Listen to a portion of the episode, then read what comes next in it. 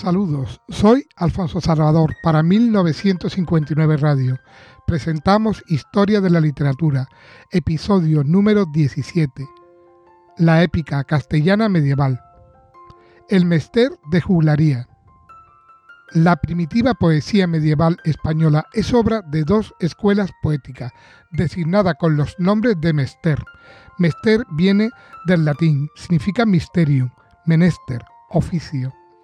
Está en Mester de Juglaría y en Mester de Clerecía. Ambas escuelas se diferencian no solo por la categoría de los poetas que le integran, sino por la temática, estilo y métrica de sus poemas.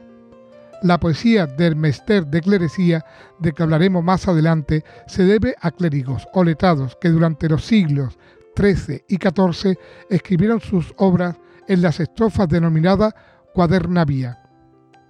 El Mester de Juglaría es desempeñado por los juglares, que propagan una poesía fundamentalmente oral, en versos irregulares y asonantes, cuyos asuntos son originariamente los cantares de gesta.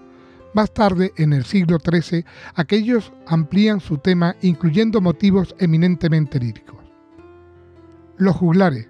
Juglares, dice el sabio investigador de nuestra épica Menéndez Pidal, eran todos los que se ganaban la vida actuando ante un público, para recrearle con la música o con la literatura o con la charlatanería o con los juegos de manos acrobáticos o de mímica solían vestir trajes llamativos de varios y chillones colores y ejercían su oficio en las plazas públicas o en los salones o patios de los castillos.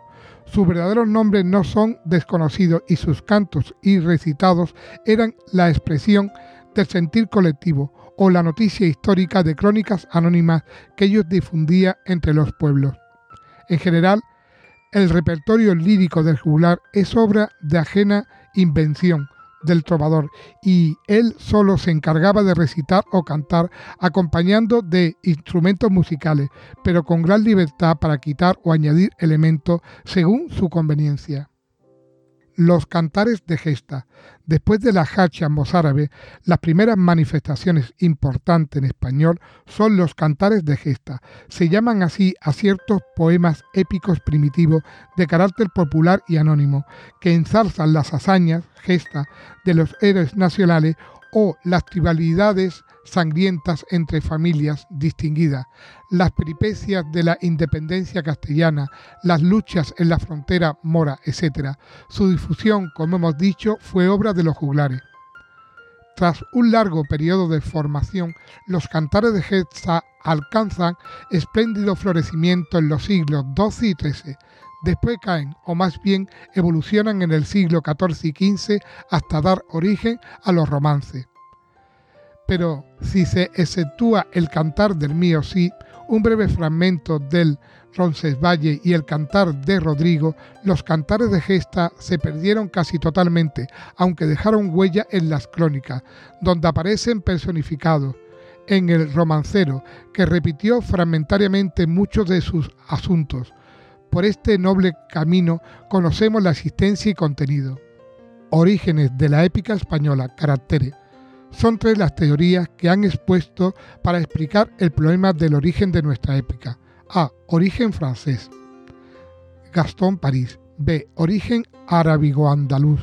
Julián Rivera. C. Origen germánico. Menéndez Pidal. Es innegable la influencia francesa a partir del siglo XI en la épica española, que como la francesa tiene origen germánico remoto y se explica que la convivencia de cristianos y musulmanes en nuestro suelo afectara en algo a nuestra épica primitiva. Lo cierto es que esta, por encima de influencias extrañas, presenta caracteres tan peculiares que le dan personalidad propia dentro de la épica de Europa. Estos caracteres son principalmente 1. El realismo que se manifiesta en la ausencia casi total de elementos maravillosos y fantásticos, tan preponderante en la épica francesa. 2. La historicidad. Es consecuencia de lo anterior y se explica por la proximidad de los hechos narrados, que hacía imposible su falseamiento, pues eran conocidos por el público. Esto permitió a los cronistas medievales utilizar los cantares de gesta como documentos de valor histórico. 3 el tradicionalismo, es decir, la persistencia de los temas épicos medievales a través de las crónicas, el romancero y el teatro, a lo largo de la literatura española, hasta llegar a nuestros días. A estos rasgos distintivos puede agregarse el sentido patriótico y el religioso, muy propio del pueblo castellano, cuya personalidad se fija en la lucha por su independencia de los reinos vecinos y en la guerra contra los musulmanes.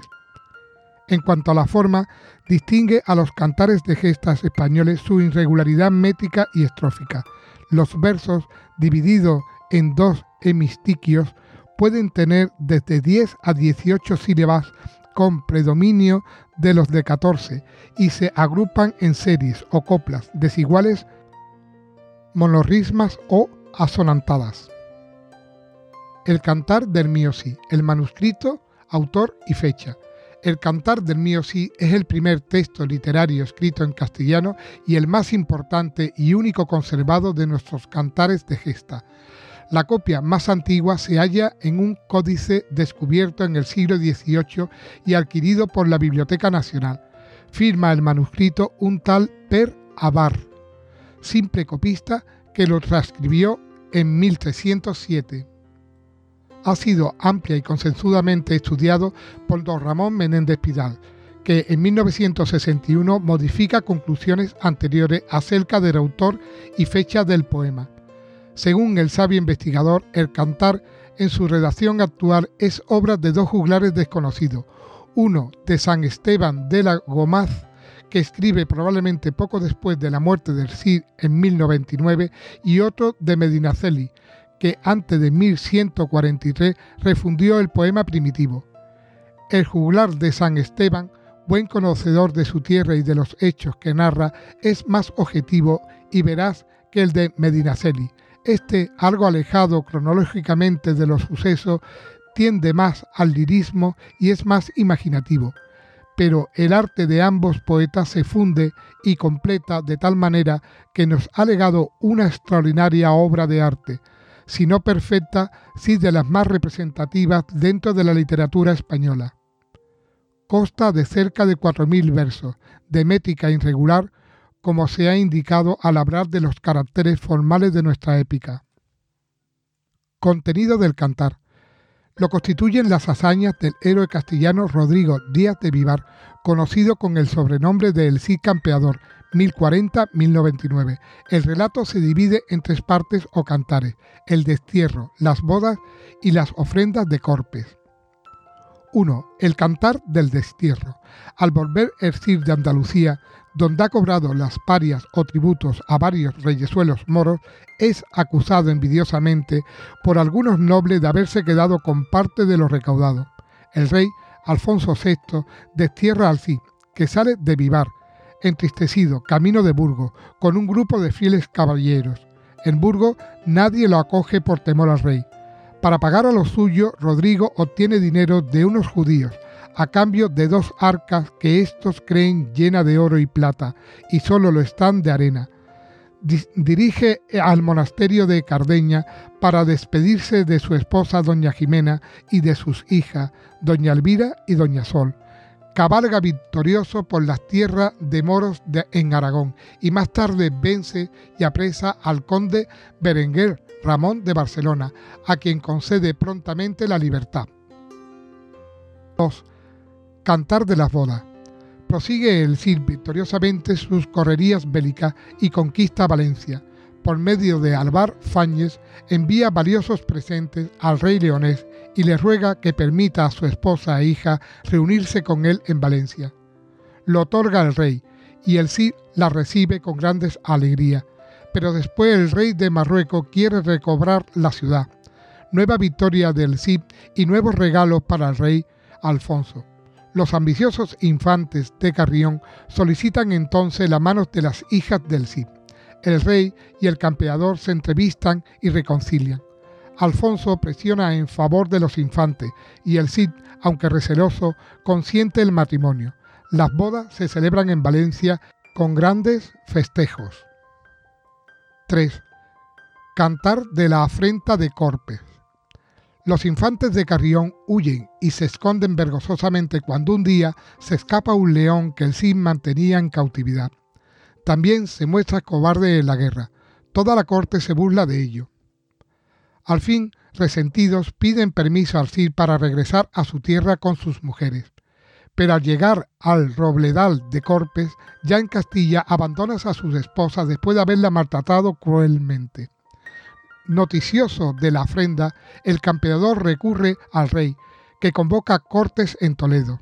El Cid reclama a los infantes de Carrión sus espadas, colada y tizona, y las dotes de sus hijas. Luego los reta en desafío. Los guerreros de Cid derrotan a los infantes, que son declarados traidores.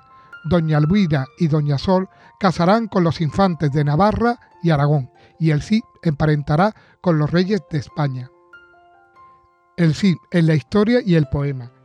El cantar del mío Cid exalta la figura de un héroe cuya existencia ha podido ser rigurosamente comprobada, así como la casi todos los personajes citados en el relato y en los principales hechos que le son atribuidos. Igualmente exacta es la geografía del cantar, en especial para los lugares de la región fronteriza de Castilla. El Cid aparece en el poema como un caballero esforzado y heroico, sobrio, religioso, amante y tierno con su familia, generoso y jovial con sus subordinados, fidelísimo con su rey, a pesar de la injusticia de su suerte, enérgico y terrible para sus enemigos, símbolo en una palabra del espíritu nacional que en él, como en ningún otro, se ha creído siempre ver encarnado. Valor poético del cantar esta visión objetiva e histórica del héroe no deja de estar animada por profundo aliento poético. El autor ha captado maravillosamente la grandeza del personaje y ha intuido las posibilidades poéticas que su figura representaba.